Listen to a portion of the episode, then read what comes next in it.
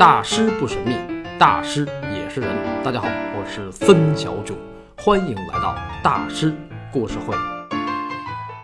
一八八六年六月，高更来到了号称法国天涯海角的布列塔尼半岛。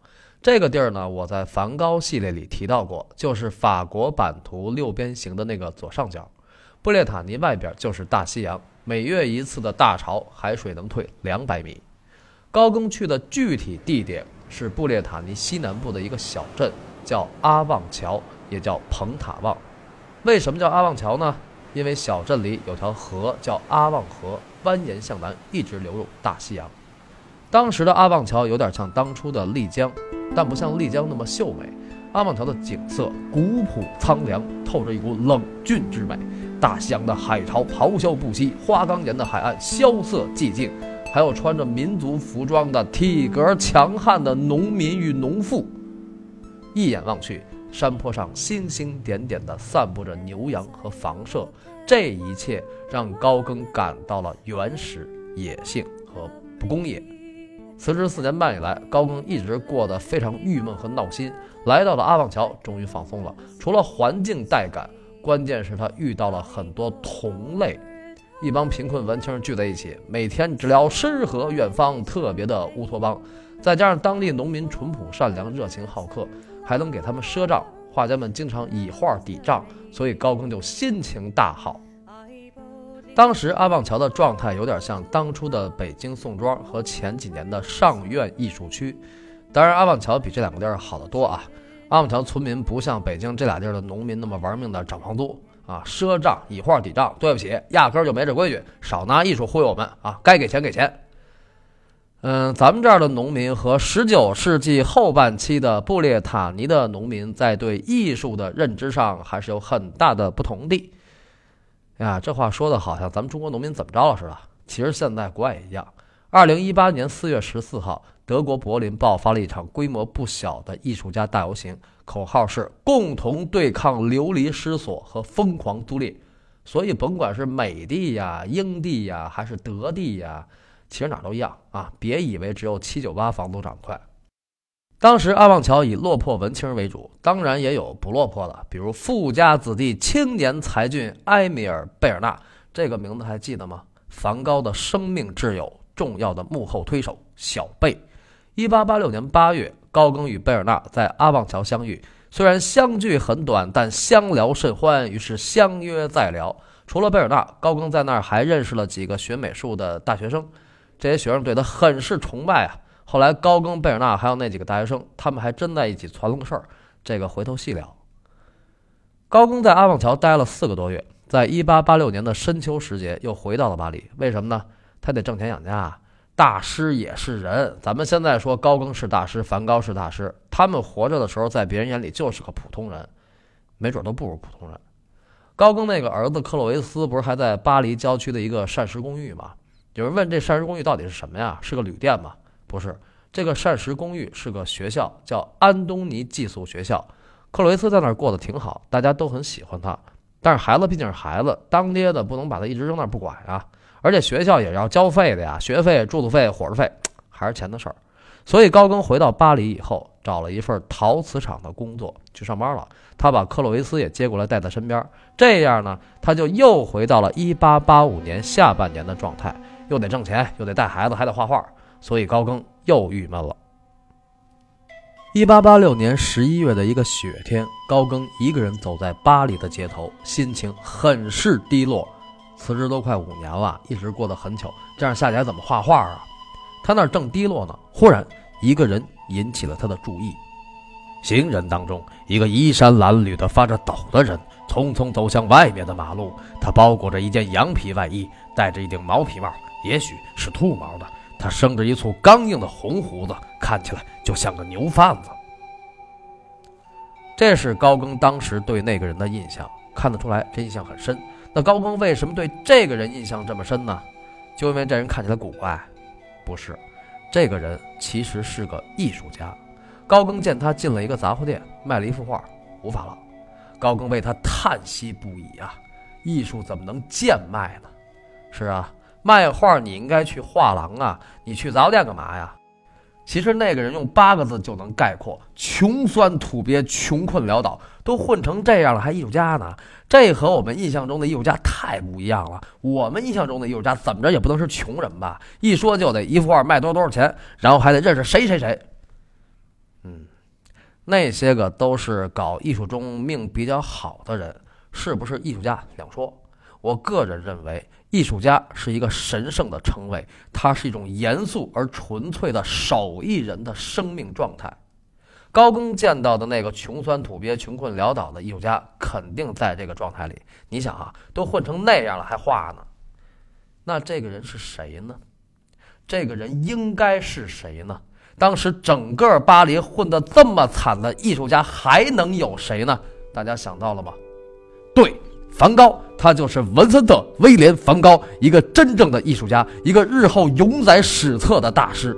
在1886年初雪的巴黎，在人潮人海中，只有他的同类高更才能一眼认出他。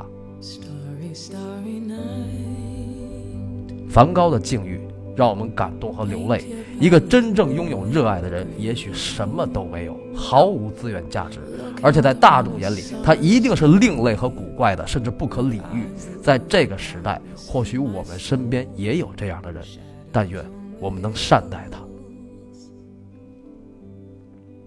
高更与梵高的第一次相遇。没有说话，擦肩而过。他们俩谁都没有想到会再次相逢，并且一见如故，以及之后那个流传百年的故事。当后来的某一天，提奥把梵高引荐给高更的时候，高更激动异常，大受鼓舞。为什么呢？因为梵高混得比他还惨。梵高是从来没有成功过的人，一直不能自食其力，作品从不被人认可。这话说得好，高更在梵高身上找平衡呢。你看，连他那样的都敢在巴黎混，我好歹当年也是火过一把的人呢。高更大师怎么可能这么世俗，这么恶心呢？高更和梵高都是大师，都不世俗，都不势利。吸引高更的并不是梵高的什么条件，梵高哪有什么条件呀？他什么世俗条件都没有，但仅凭一点就能让高更肃然起敬，就是他对艺术真正的热爱。梵高让高更重燃斗志。梵高与高更都是彼此生命中重要的人。关于他俩的故事，我还有话要说，有事儿要讲。我会在高更系列里单讲一期，现在就把题目定好，叫“再说梵高”，到时候与大家一起分享。可是不管干什么，温饱问题都是首要问题啊！搞艺术不容易啊！十九世纪八十年代，梵高和高更要面对这个问题；二十一世纪的今天，很多艺术家也一样要面对这个问题。比如现在北京宋庄艺术区和上院艺术区的很多艺术家们，也经常活得没着没落的。画儿卖得好的是极少数，大多数人经常担心的还是房租，房租一涨，工作室就得搬家。所以搞艺术是个极其不实惠的工作，性价比非常非常的低。这个行业的特点就是不稳定，而且你要是有才华吧，还非常有可能混到大张伟说的那个地步。就这个 feel 帮爽我觉得中国做艺术吧，就是好多时候特别缺，我也不知道为什么，大家都会认为这件事越吃不上饭。就现在还这么想，我都服了。就是那种，就是那种越坚持自己越吃不上饭，把所有人都得罪了，就说明这人越厉害。这说的不就是高更大师吗？高更大师不就这样吗？啊当然，大张伟说的肯定不是高更大师，他说的是许巍、朴树和窦唯。平心而论啊，大张伟早期的歌还是不错的，但是他那种人夺人精啊，他当然不明白搞艺术为什么要那样了。就像梵高、高更在世的时候，很多人不明白他俩一样。就像高更当时守着一堆藏品，自己还过得特惨，有人就奇怪，你装什么穷啊？你那么多藏品，随便卖两件不就行了吗？就这个 feel 倍儿爽。艺术品怎么能随便卖呢？高更宁可饿死也不会这么做。这不是因为他财迷啊，这是因为他知道艺术的价值。你想啊，一八七四年印象派第一次画展的时候，他就收藏印象派的作品。那时候印象派多惨呐！但是高更能看出印象派的价值。可是因为他对艺术这样的态度，那那就没钱呗。所以他就老得琢磨挣钱的事儿。十二月初，高更得病住院，住了一个多月。其实高更身体的底子还是不错的，年轻时候当过水手，当过兵。但是自从1885年6月回到巴黎，高更的生活就没着没落了。饥一顿饱一顿，而且长期压抑焦虑，这才是最大的杀手。所以，当艺术家真的是个挺苦的事儿。高更出院已是来年，他一直想找一个挣钱画画两不误的工作。一八八七年三月，高更听说巴拿马运河正在招工呢，待遇不错。注意啊，是招工，农民工，力气活，不是招干。高更一想，巴拿马不就是加勒比海西印度群岛那片吗？这我熟啊，好歹我小时候也是在美洲待过的呀，那儿肯定比法国好，肯定比布列塔尼要原始。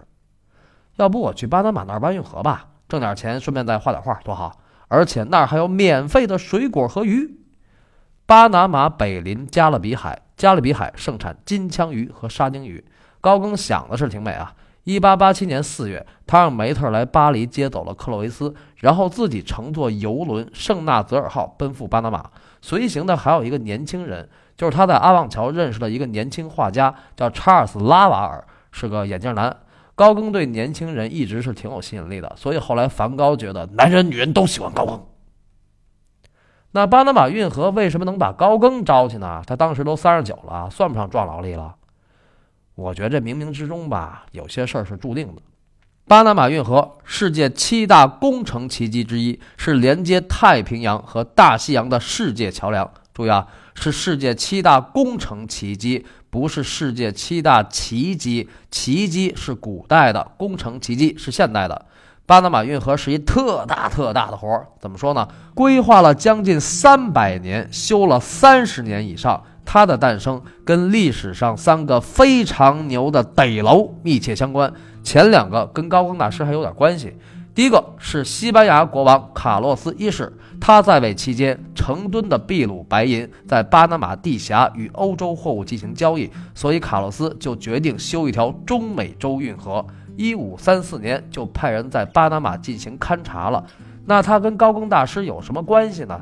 大家还记得我讲的高更的千年家底儿吗？高更的母系家族有西班牙阿拉贡王室血统，卡斯蒂利亚女王伊莎贝拉一世和阿拉贡国王费尔南多二世这两口子统一了西班牙，卡洛斯一世是他们俩的亲外孙。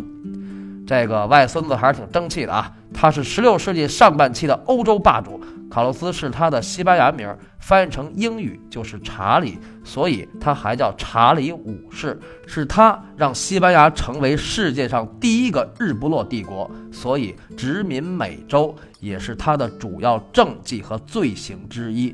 文盲皮萨罗只是他的爪牙而已。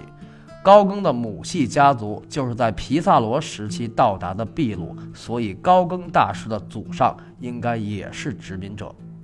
从卡洛斯一世开始，西班牙人就一直为修运河做准备，用了二百八十年，终于准备好了，说明开挖吧。结果一八一四年拉美独立战争爆发，那打仗了就别挖了。这样又过了十年。一八二四年，拉美自由之父西蒙·玻利瓦尔在巴拿马召开国际会议，开凿运河正式被提上日程。西蒙·玻利瓦尔，这是第二个跟巴拿马运河密切相关的得楼。他跟高更的太老爷关系不错，因为他们出身都一样，都是西班牙殖民者的后代，都是贵族出身，而且都是军人，但是都仇视西班牙。此后的半个世纪，英法德。荷兰、西班牙还有美国都一直盯着巴拿马运河这个活儿，这里边最上心的当然是美国了。那是啊，嘴边的肉，这么重要的战略位置怎么能给别人呢？但是1879年这个活儿被法国一国企接了，不过做砸了，而且还砸了三次。第一次是反攻，第二次是这国企破产，第三次是另一个国企接了，还是没做完。一八八七年，高更和拉瓦尔能被招去修运河，就是因为反攻需要大量人手。所以大家看，巴拿马运河的诞生，首先是两个国家决定的，一个是西班牙，一个是法国。这不也是高更的家族血统吗？那这么说，好像巴拿马运河等于是高更大师的母亲河了。高更大师是挖母亲河去了啊？哎，要说这条河呀，也真是不容易。从无到有，三个半世纪都没落听，直到一九零三年，又有一个逮楼接手了这个烂摊子。这个人就是美国总统罗斯福。这样，美国又修了十一年，终于竣工。一九一四年八月十五号，巴拿马运河试航成功，罗斯福因此被调入美国的总统山，因为他在这个事儿上让美国占了大便宜。这里边还有很多政治军事上的事儿就不说了啊。这就是巴拿马运河从无到有的全过程。